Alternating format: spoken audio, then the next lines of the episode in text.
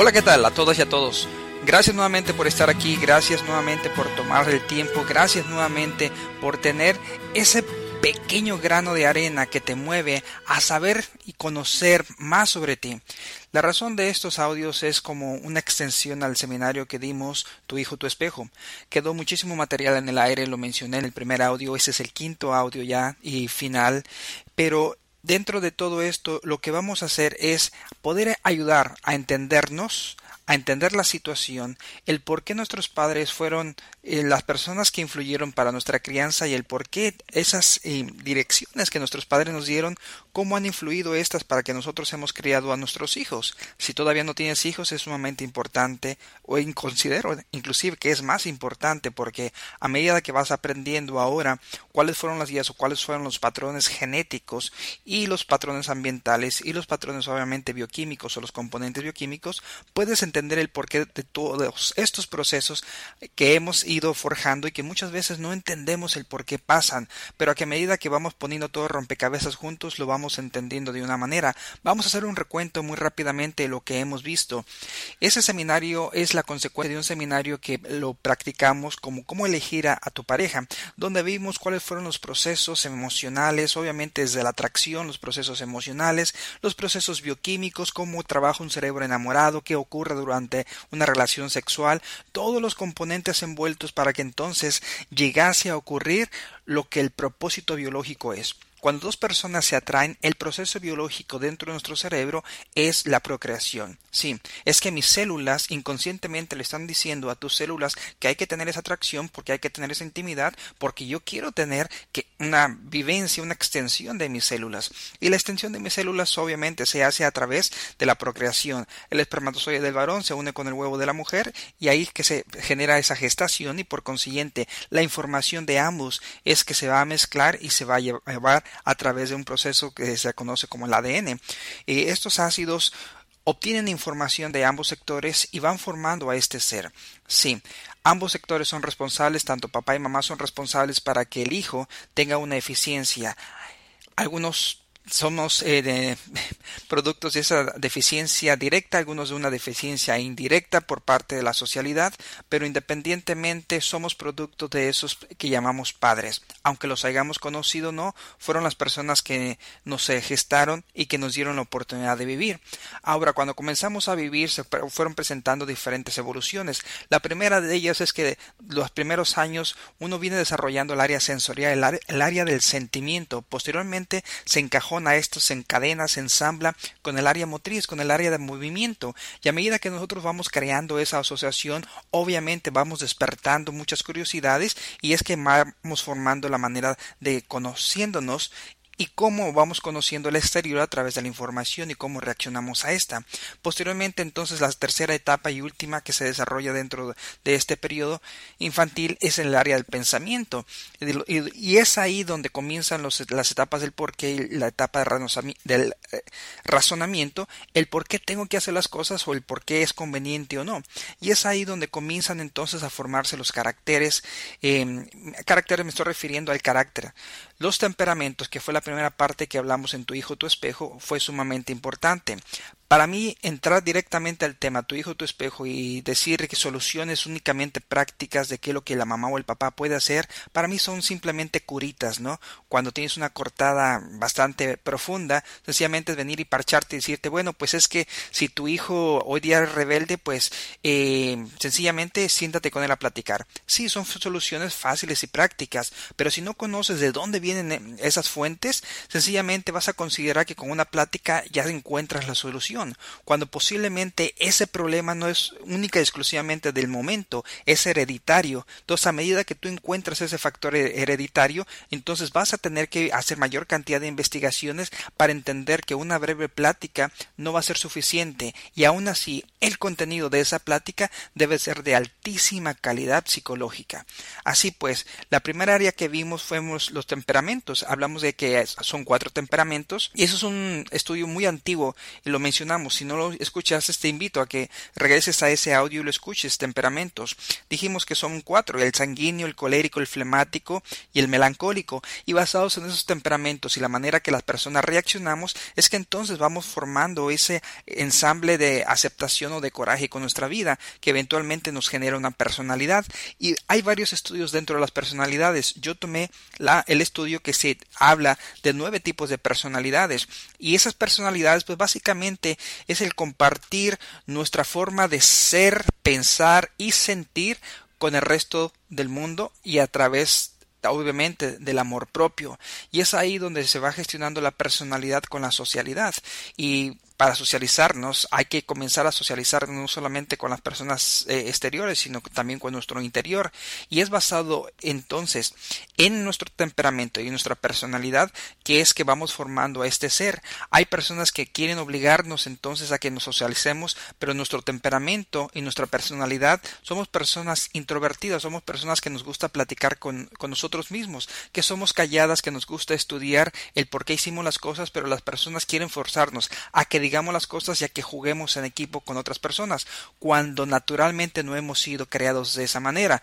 Entonces, por eso es tan importante venir y entender, porque a medida que tú aprendes este tipo de personalidades, que haces estudio y que ahora como padre o madre comienzas ahora a analizar inclusive a tu pareja, te vas a dar cuenta que muchos de los problemas no deberían de estar ahí, que única y sencillamente esos problemas son consecuencia de esa falta de comunicación contigo mismo, que no has querido hacer esa investigación, esa introspección contigo, viendo cómo tú reaccionas, aceptando obviamente las condiciones de la persona y tratando de ofrecer ayuda. Si con la pareja no lo haces, entonces recuerdas, tu hijo va a llegar un momento en que tu hijo va a venir y va a copiar, va a imitar. ¿El por qué? Porque 72% de lo que hacemos es cuestión de lo que vemos y a medida que vamos repitiendo, pues obviamente aprendemos mucho más rápido. El cerebro que solamente lee solamente recuerda un 10%, el cerebro que ve recuerda un 25%, pero aquel cerebro que ve, actúa y practica consecutivamente, automáticamente es un 72%. De ahí es que tu hijo, tu espejo, porque nosotros mientras más veamos a un ser como ejemplo, nuestro subconsciente va captando esa formación y por lo tanto tenemos un reflejo condicionalista basado en eso. Digamos un ejemplo.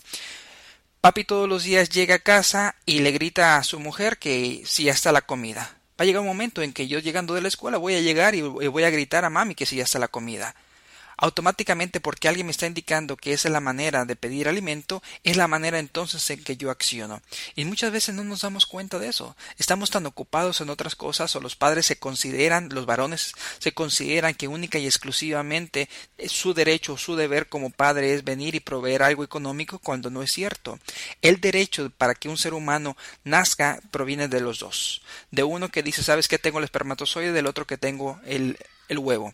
Y a medida que nosotros entendemos eso, automáticamente también entendemos que la responsabilidad ya en vida es de ambos. Que los dos cooperen, fabuloso, pero es una responsabilidad total y meramente de ambos. Ahora, vamos a entender aquí una de las cosas principales dentro de estos temas. Para poder entender que los hijos se manifiestan de esa manera, pues obviamente deberíamos tener varias áreas. Uno de los libros fabulosos que yo recomiendo es Tu hijo, tu espejo, es por parte de una psicóloga, ya tiene bastantes años en el mercado, yo lo leí aproximadamente hace 10 años. Y fue fabuloso, me ayudó muchísimo con mis hijos. Y es una prueba contundente de que aun siendo profesional no significa que se tenga una garantía en la creación de sus hijos. Y gracias a esta psicóloga que fue honesta en su vida y que habló Em, sobre su situación y que nos da demasiados puntos de referencias basados obviamente también en su profesión, es que en casos personales pudimos generar eh, la confianza entre pareja y eventualmente tener esa eh, calidad de hijos. Cuando uno decide tener hijos, la mejor manera de tenerlos es a través de la planeación, y la planeación viene desde el momento de la concepción, o sea, desde el momento romántico. Si tú creas un momento romántico, automáticamente estás creando esa ámbito de amor para el hijo que viene. Si sencillamente tú tuviste una relación por intimidad, sencillamente, perdón por la expresión, pero por la calentura, pues obviamente tus hijos no van, no van a venir a este mundo con amor. ¿El por qué? Porque fueron productos sencillamente de una casualidad, no de una planeación. Desde ese momento estamos comenzando a iniciar el primer ciclo que hace a rato mencioné, el, la primera área que es el sentimiento. Entonces, ¿cómo el sentimiento es lo más confuso en los seres humanos? Si desde el momento de la concepción. Desde ahí nosotros ya maldirigimos a nuestros hijos, pues imagínense las broncas emocionales que van a tener cuando crezcan. Por eso, vuelvo y repito, venir y tener curitas es muy bueno, pero sabes que solamente es una es algo temporal, es mucho más profundo la cuestión de los sentimientos. A medida que nosotros entendemos entonces a aprender a estudiar temperamentos, personalidades, ahora sí nos dedicamos a estudiar a los hijos. Y para esto vamos a tomar una pauta. Si tienes más de dos hijos, lo que yo te recomiendo, toma dos, tres días por hijo, comienza a estudiar. Hay exámenes en mi página juanantonioayala.com puse algunos links. Estamos trabajando en ciertos blogs para ya esta semana comenzar a trabajar el blog de parejas y el blog de hijos, de tal manera que haya bastante puntos de referencia y exámenes en los cuales si tú quieres investigar qué tipo de personalidad tú eres, qué tipo de temperamento tú eres, qué tipo de inteligencia emocional tú eres, tú puedes acceder a estos links y te facilita entonces estos tipos de diagnósticos. Eh, no son diagnósticos médicos, son sencillamente eh, son información que he bajado de, de las hemos compilado y estamos ofreciéndoselas al público. ¿Para qué? Para que entonces de esa manera se te haga mucho más simple entender. Si tú tienes un hijo que es cierto eh, temperamento y tú eres otro un temperamento opuesto, entonces deben de buscar a una persona neutra o ahora entiendes el por qué esa hija que eh, que tienes es la persona neutra, si ella es la que tiene el temperamento neutro, o por qué en la relación de parejas viene la hija neutra o el hijo neutro, si el hijo neutro es el que tiene el temperamento neutro, valga la redundancia, y los padres tienen temperamento opuesto. Como no conocíamos esto antes, pero ya estamos hechos, ya tenemos las familias y ya tenemos los, hijos, pues entonces ahora es mucho más práctico venir y investigar esos campos de información para entonces, cuando tengamos ahora salir y buscar las soluciones, podamos tener una mayor efectividad en estas. En los hijos que son rebeldes, entendamos esto, la rebeldía es producto de una falta de comunicación.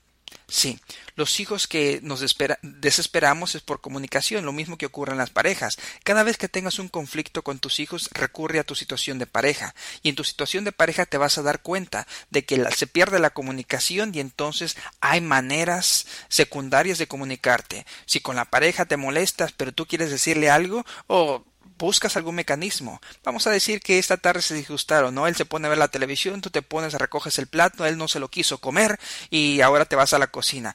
Dime si no te pones a azotar los trastes. Es un sistema de comunicación. Dime si no te pones a gritarle a tus hijos. Es un sistema de comunicación. Dime si con tus hijos no te ensayas en no dejarlos salir a jugar. Es un sistema de comunicación, ¿ok? Indirecto, pero lo es. Lo mismo ocurre con los hijos. A medida que no queremos hablar a los hijos directamente, y que no hemos reconocido qué tipo de padres somos, que es sumamente importante, entonces generamos una doble tendencia a otro sistema de comunicación no tan efectivo, que usualmente nos causa un mayor conflicto, mayor problemática. Y a medida que ocurre esto, se rompe esos sistemas entonces de efectividad de comunicación. Todo sistema de comunicación que no tiene su efectividad al 100% automáticamente genera un sistema de confusión o la semilla para cuál. Entonces, cuando tú identificas eso, comienza con lo básico, analiza, analiza si la consecuencia de, eh, o la situación, perdón, del problema fue consecuencia de tu reacción. Si tu hijo generó un una palabra y eso te causó a ti una reacción, analízate, respira, ¿de dónde proviene esa palabra? Porque a lo mejor sabes que tu papi o tu mami te dijeron esa palabra, tú no la habías escuchado desde tu infancia, pero tiene un proceso de reacción negativo en ti. Y ahora como tu hijo lo mencionó, él no se da cuenta de eso, él no sabe, es más, no conoce tu historial, mas sin embargo tú reaccionaste a esa palabra, pero ahora tu hijo es penalizado simple y sencillamente porque tú no tienes un control de algo que inclusive tú fuiste viviendo desde niño vamos entendiendo desde dónde vienen las cadenas. Otro de los segundos puntos que yo veo dentro de las parejas, sobre todo dentro de la comunidad hispana, es que el mecanismo con el que se nos fue instruido es muy negativo. Es venir y decir no, no, no, no, no, sin dar un porqué. O sea, no vas a hacer esto. Sencillamente se utiliza un no seguido de un miedo. No vas a hacer esto y cuando el hijo quiere revelarse y cuando el hijo se descubre que tiene un potencial, se limita ese potencial única y exclusivamente utilizando mecanismos de miedo. No hagas eso, si no le voy a llamar al policía, no hagas eso, si no te voy a quemar las manos, no hagas eso, si... y entonces esa intimidación le crea una falta de confianza en el hijo y una potencialidad. Eventualmente los padres irónicamente quieren venir a reclamarle al hijo del por qué no, no son esos niños estudiosos, por qué no quieren jugar deporte, por qué no quieren socializarse. ¿Aló? O sea, ya tú le quitaste ese potencial y ahora se lo quieres devolver de una manera muy torpe. Entonces, hay que entender que muchas de las problemáticas que tenemos en la comunicación con nuestros hijos no provienen de nuestros hijos, sino nuestros hijos reaccionan al material que nosotros le dimos. Hay que entender que nuestros hijos, si queremos nosotros construir una familia sólida, nosotros como personas tenemos que ser sólidos. Y a medida que entendemos eso, automáticamente entonces por consecuencia lo vamos dando. El otro día fui invitado a una iglesia y me gustó muchísimo, muchísimo el sermón. El sermón trataba de la semilla. Y hoy día lo quiero compartir contigo brevemente y muy simplificado, porque nuestros hijos son exactamente esa semilla. Hoy día lo que tú tienes de calidad de tus hijos es sencillamente la semilla que un día pusiste en ti como pareja la semilla que tú un día pusiste eh, en, dentro de ese matrimonio, la semilla que tú un día pusiste, sí, como hijo en agradecimiento a tu papá, la semilla que todos los días tú pusiste, no solamente en llevarle la comida o la cobija a tu hijo, sino darle un abrazo, preguntarle cómo se siente, sentir si ocupaba un amigo o una amiga porque ahí tú puedes estar. Y a medida que tú hayas puesto esa semilla con esa gota de agua de amor al día, entonces es ahí donde encuentras la calidad de hijos. Dios nos dio hijos iguales a todos. Somos nosotros los sembradores los que hemos hecho buenas cosechas o malas cosechas basado en la calidad de tiempo, basado en la calidad de agua y basado en el amor y el cuidado que le damos a esa plantita una vez que comienza a germinar. Es tan irónico ver a padres, sobre todo varones, que consideran que el hecho de trabajar es suficiente, que abandonan a los hijos porque es responsabilidad de la madre porque ahora ella es la que se queda en casa. Lo contrario, si la mamá se queda ocho horas y tú solamente tienes una hora, entonces entiende que esa hora que tú tienes tienes que darle al menos 90% de calidad de vida. Recuerda aquella historia eh, ya muy vieja pero muy profunda donde el niño venía y le dijo a su papá que se le podía regalar un dólar. Y todos los días le pedía un dólar a su papá hasta que finalmente un día el papá lo detiene y le dice a ver vamos a hablar. Y dice claro que sí. Y el niño jala un banquito para ponerse de cara a cara con el papá le dice ¿por qué tú me estás pidiendo un dólar? dice papi porque un día yo te escuché que tú le dijiste a mami que tú ganabas 25 dólares por hora. Y ya llevo 23 papi. Yo quiero comprarte una hora porque cuando tú llegas a casa Nunca me has dedicado una hora de tu tiempo. Ojalá y podamos entender con esta breve historia que la calidad de padres única y exclusivamente no va a corresponder a ese tiempo que le damos por darle tiempo, sino ese tiempo de calidad. ¿No me crees? Mírate tú y yo. Para aquellos que nos divorciamos, no soy producto de la pareja exclusivamente, fue producto de cómo nos criaron, no podemos ir a reclamar, pero sí debemos de cortar, entender, analizar, concientizarnos y ahora seguir caminando con una mejor vida a través de cursos de información como esos que estamos haciendo. ¿Por qué? Porque la medida que nosotros formemos mejores seres humanos, formamos mejores familias y la familia es el núcleo, el núcleo para nuestra sociedad. El tema es grande, es avanzado y voy a seguir escribiendo, voy a seguir creando audios, obviamente en cooperación con otros amigos, estoy siendo en contacto con amigos de tanto psicólogos como sociólogos para que su aporte profesional sea importante y eventualmente obviamente creemos, creamos, creemos y creamos esa comunidad de aportación cultural a los hispanos.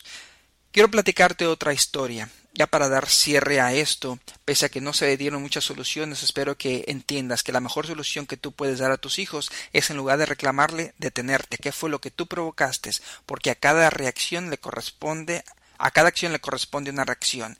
Así que no juzgues a tus hijos. Nuestros hijos son producto de aquellas situaciones emocionales que nosotros no hemos controlado. Y sencillamente nuestros hijos imitan esos campos que nosotros hacemos. Y tanto imitan nuestros hijos eso, que hay hijos que entienden su sensibilidad y aunque no sea con nosotros, la pueden expresar con alguien más. Recuerdo aquella historia de, de mucha inocencia.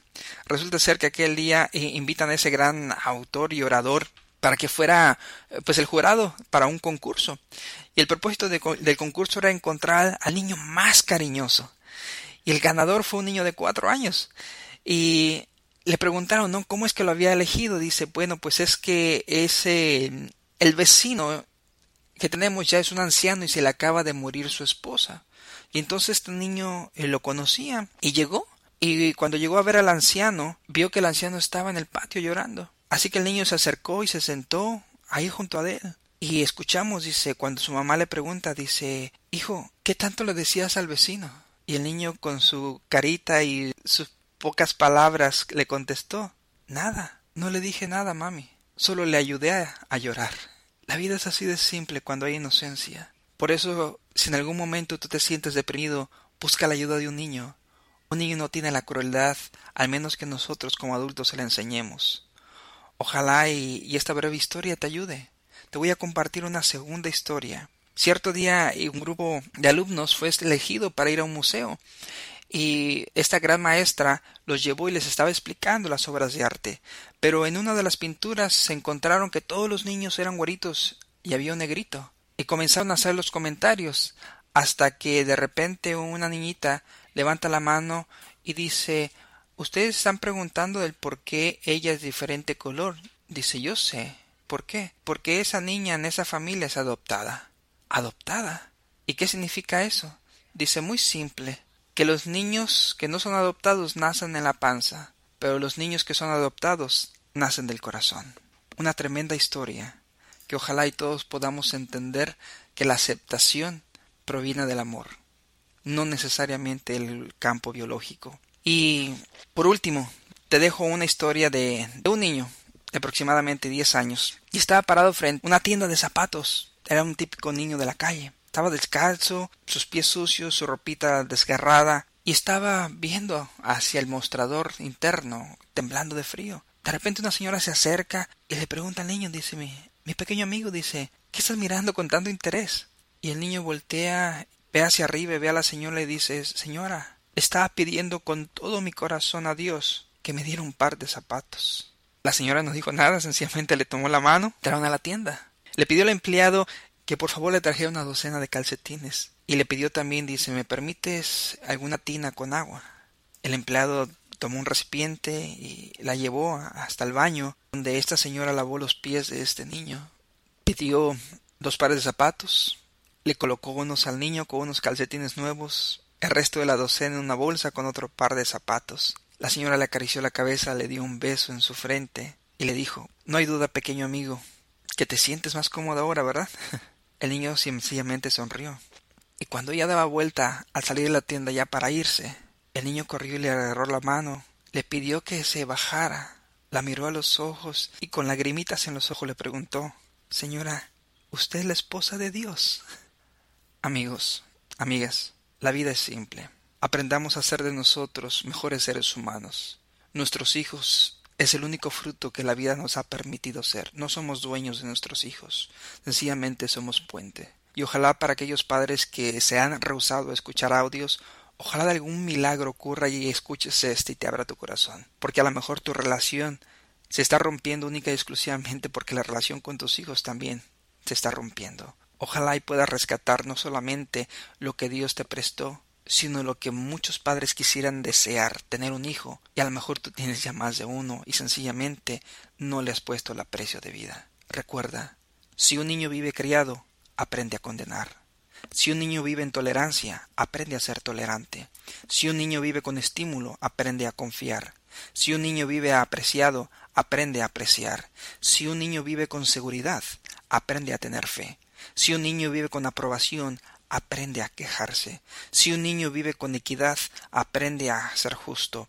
Si un niño vive avergonzado, aprende a sentirse culpable. Si un niño vive con hostilidad, aprende a pelear. Si un niño vive con aceptación y amistad, aprende a hablar amor hacia el mundo. Espero que este breve resumen y en estos cinco audios te hayan ayudado a ver mejor el mundo, a sentir mejor el mundo y para mí lo más importante, de ahora en adelante a luchar por un mundo mejor. Gracias por haber escuchado estos audios. Se despide de ti con un fuerte abrazo, tu amigo Juan Antonio Ayala.